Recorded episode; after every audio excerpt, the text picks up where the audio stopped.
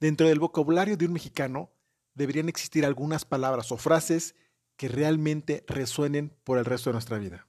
Y uno de ellos es el retiro, el retiro de trabajar. Pero hay diferentes opciones y una de ellas te la describo hoy.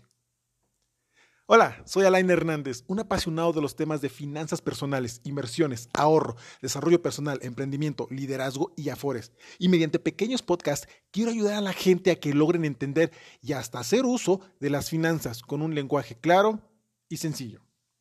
Y bueno, en el tema de hoy hablaremos sobre qué es un plan personal de retiro. Es como la alternativa del afore, ¿ok? Entonces, iniciemos con este tema que es muy muy interesante. Diversas encuestas han demostrado que si hay algo para que, lo, para que nosotros los mexicanos no somos tan buenos, es para ahorrar y para pagar impuestos. Sin embargo, existe un instrumento financiero que no solo te permite vivir plenamente durante tu etapa de adulto mayor, sino que también te brindará efectos positivos en las deducciones fiscales desde que comienzas con el ahorro. La realidad es que en el panorama nacional existen diversos factores que obstaculizan el tener un retiro digno. Entre los más representativos es el hecho de que el ahorro e inversión no forman parte de la cultura mexicana. Nos cuesta mucho trabajo dejar de gastar hoy por un beneficio que será percibido a un futuro. No nos gusta pensar en nuestra vejez, indicó Rodrigo Íñiguez, director comercial de la distribución independiente de Scandia, México. Muchos pasamos en promedio 20 años preparándonos, kinder, primaria, secundaria, preparatoria y universidad. Más de 40 laborando y resulta irónico pensar que la etapa en la que podríamos disfrutar de todo ese esfuerzo acumulado se vea eclipsada por nuestra falta de previsión y tengamos solo entre el 30 o 40% de nuestro último salario, que es lo que oficialmente o actualmente, perdón, ofrecen las AFORES para sobrevivir.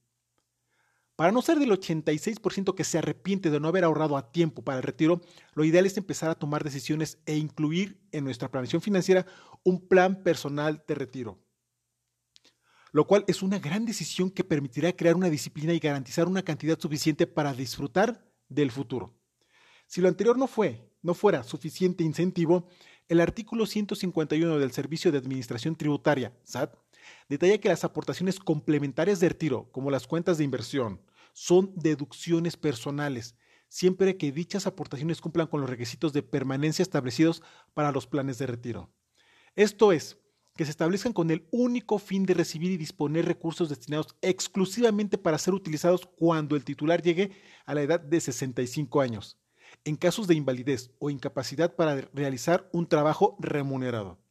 Es importante mencionar que el monto de la deducción será de hasta el 10% de los ingresos acumulables del contribuyente en el ejercicio, sin que dichas aportaciones excedan del equivalente a 5 UMAS elevadas al año. Lo mejor de este instrumento es que, de acuerdo con el experto, mientras otros rubros que pueden deducirse son simplemente gastos, esta es una inversión porque al final volverás a ver el dinero y además podrás tener un beneficio fiscal cada año.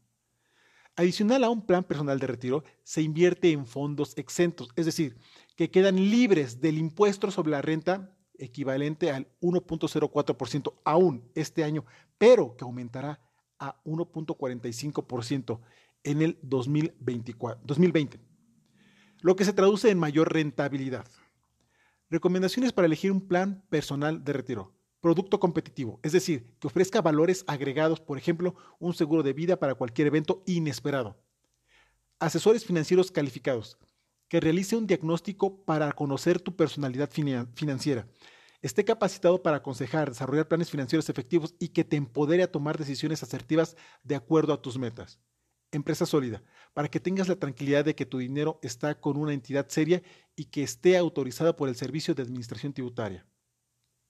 Los expertos en finanzas personales de ciertas empresas ya establecidas y líderes en planes personales de retiro recomiendan empezar cuanto antes, pues recordemos que la esperanza de vida es de al menos 85 años, por lo que son más de 20 años en promedio los que tendremos que enfrentar sin empleo un plan de, retiro personal para darnos tranquilidad y la oportunidad de disfrutar al máximo esta etapa. Aprovechar en estas épocas los excedentes como son el fondo de ahorro, aguinaldos o bonos puede ayudarnos a convertir el cierre en un buen fin de año al contratar un plan personal de retiro. Y bueno amigos, esto es muy importante que lo tomemos en cuenta ya. No importa si tienes 20, 25, 30, 40 años, tener un plan personal de retiro o en su defecto un afore, pero que le estés aportando económicamente bastante dinero para que te genere un buen retiro es imprescindible. No dejes de lado también las inversiones que te pueden ayudar a corto y mediano plazo de acuerdo a tus aspiraciones.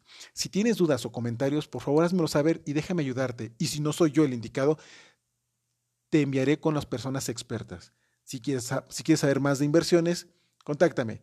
Tengo muy buenos planes para generar. Tu amigo Alain Hernández, a tus órdenes. Un fuerte abrazo.